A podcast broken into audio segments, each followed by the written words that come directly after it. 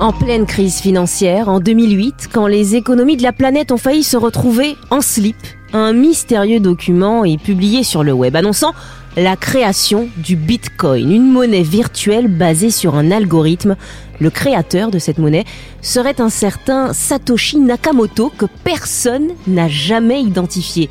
Mais ce n'est pas ce qui nous intéresse dans cette série. Depuis son invention, le Bitcoin est à l'origine de plusieurs histoires criminelles bien bordéliques comme celle qui va suivre. Voici l'histoire de Silk Road, un Amazon clandestin où l'on pouvait acheter des organes, des armes, toutes les drogues du monde et même commander un tueur à gages. Le tout organisé depuis un PC portable et des cybercafés thaïlandais. Dans cette histoire, il y a tout. Des meurtres, des twists et des retournements de situation. Voici arnaque, crime et putaclic, la terrible histoire du Bitcoin, chapitre 1, Silk Road, le supermarché le plus illégal de l'histoire. Avant que le Bitcoin n'entre en jeu, l'histoire de Silk Road commence avec Tor, un réseau crypté développé par la marine américaine pour communiquer secrètement via messages codés. Tor est une sorte d'internet sous-marin qu'on appelle aussi le Deep ou le Dark Web. Et le Dark Web, c'est un truc qui plaît bien à Ross Albright, un jeune Texan diplômé de l'université de Pennsylvanie et qui pour l'instant a surtout raté dans sa vie. Ross aime la technologie, mais il y a un truc qu'il apprécie qu'à moitié, c'est l'État. Quand on lui parle de bails comme la sécurité sociale, les impôts, Ross y répond J'aime pas trop beaucoup ça. Ross ne comprend pas pourquoi on paie des taxes, ni pourquoi la drogue n'est pas en vente libre. Et quand il découvre Tor et le Dark Web, Ross se dit que c'est ce qui pourrait être une manière de contourner les lois et de proposer un marché totalement libre. Mais, problème, impossible de faire des transactions en ligne sans passer par les banques. Et le principe du système bancaire, c'est que les mouvements, bah, ils sont tracés. Les cartes bleues sont attachées à une carte d'identité. Mais en 2010, il découvre le Bitcoin, monnaie intraçable et anonyme où il n'y a que des numéros. Et là, il se dit bingo.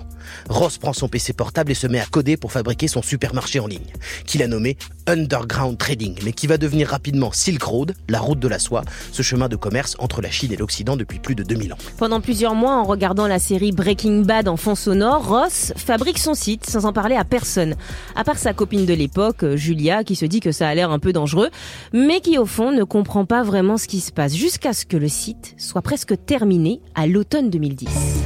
À ce moment-là, Ross se rend compte qu'il a un problème. C'est cool, il a créé un site de vente, mais il a absolument rien à vendre dessus. Alors il réfléchit et se dit que le mieux, c'est de démarrer par de la drogue. Bah oui, sur un site clandestin, il va pas se mettre à vendre des chips et des coussins. Sauf que la drogue, bah, il en a pas non plus. Alors il achète un livre sur les champignons, dégote un hangar perdu dans la nature, et le loup pour faire pousser sa première marchandise, les champis hallucinogènes. En 2011, après un an de labeur devant son ordinateur et après avoir joué au Walter White des agriculteurs, Silk Road est né. Tout fonctionne comme le bon coin en Vinted. On ajoute à son panier, on paye en bitcoin et on peut noter les vendeurs, les acheteurs, laisser des commentaires. Mais maintenant, il faut attirer des clients et puis d'autres marchands. Alors Ross va sur des forums de discussion d'amateurs de champignons ou de bitcoin et laisse des commentaires innocents comme Quelqu'un a déjà essayé Silk Road apparemment, c'est un site assez cool, mais j'aimerais avoir des avis. Et il laisse le lien dans le message. Assez vite, il envoie ses premières commandes en utilisant les enveloppes et les timbres dispo dans la librairie où il travaille. En quelques semaines, il a tout vendu ses champis et n'a plus besoin de vendre lui-même puisque le site se remplit d'autres vendeurs de petites marchandises. Ça te sert à quoi de mentir? Oui, bon, en réalité, c'est surtout des dealers, puisque le site ne propose quasiment que de la drogue. Cocaïne, cannabis, ecstasy, ça turbine des psychotropes à toute berzingue sur l'autoroute de la Défense. Et Ross, lui, récupère 7% sur chaque transaction. Il arrête de travailler. Parce que oui, il aime pas trop les taxes quand c'est l'État, mais pour lui... Ah ouais, ouais, ouais. En quelques mois, il brasse plusieurs dizaines de milliers de dollars de chiffre d'affaires. Silk Road dépasse les 100 000 clients et plusieurs centaines de vendeurs. Sauf qu'avec sa copine, Julia, il y a de la friture sur la ligne. Leur couple est en train de virer chocolat elle se rend compte qu'on peut vraiment acheter n'importe quoi sur Silk Road. Elle voit de l'héroïne, des armes, elle se met à flipper. Ouais, surtout que Silk Road se met à faire parler. Le site spécialisé Gawker sort un long article dessus, repris par toute la presse écrite et télé, qui parle du supermarché de la drogue qui sévit en toute impunité. Certes, Silk Road voit les transactions exploser, mais évidemment est désormais connu des autorités. Ross notre Pablo Escobar en wifi gratuit se fait littéralement dessus. Il se fait foutre à la porte par sa meuf, décide de partir voyager, tout en gérant Silk Road de l'étranger. Ross part en Australie, fait le tour de l'Asie, mais entre deux full moon parties, il se met dans des coins sombres de cybercafé pour s'occuper du plus grand site illégal du monde. Comme ça, en wifi public depuis un PC, à côté de touristes en sac à dos qui puent des pieds. Et il a de plus en plus peur de se faire arrêter. Parce que gérer un site où tout est illégal, même s'il est difficile à tracer, c'est extrêmement compliqué. Et au bout d'un an, les problèmes s'accumulent. Yeah. Ross a codé un site mondial tout seul. Plein de bugs, il doit les réparer, et puis il y a les tentatives de hacking tous les jours, des bitcoins qui se font voler, des paquets de drogue qui se font saisir par les douanes, bref.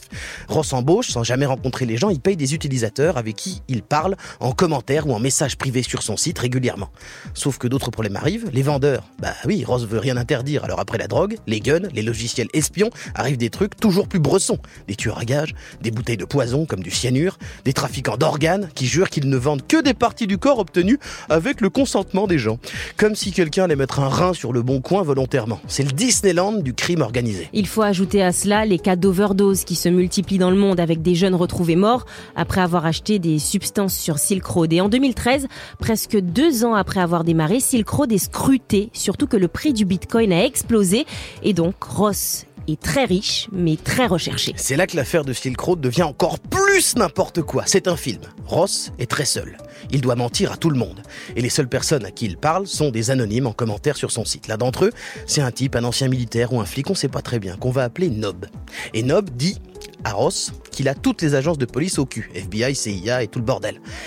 Par contre, Nob est prêt à donner des infos sur l'enquête puisqu'il a des contacts, contre évidemment un petit paquet d'oseille. En tout, Ross donne à Nob quasiment un million tout en bitcoin.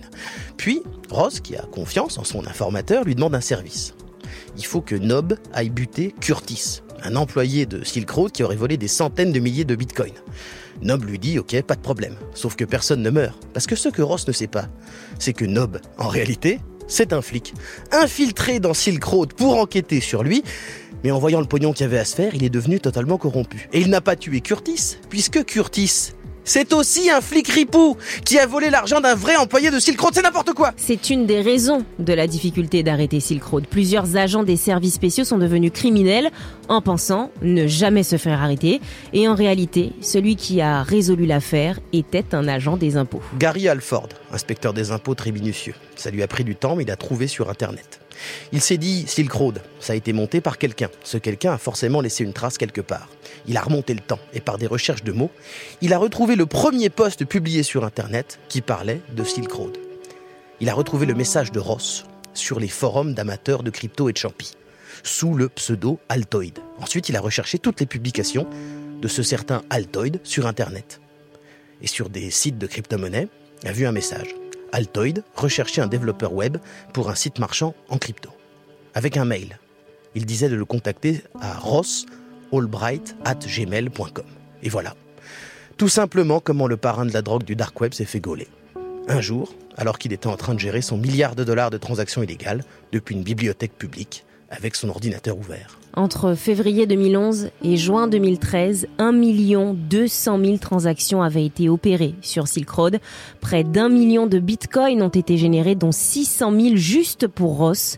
Aujourd'hui, euh, cela représenterait plus de 11 milliards de dollars, mais qui se sont transformés en prison à vie. Moralité, avec son ordinateur, Ross aurait mieux fait de regarder Breaking Bad jusqu'à la fin.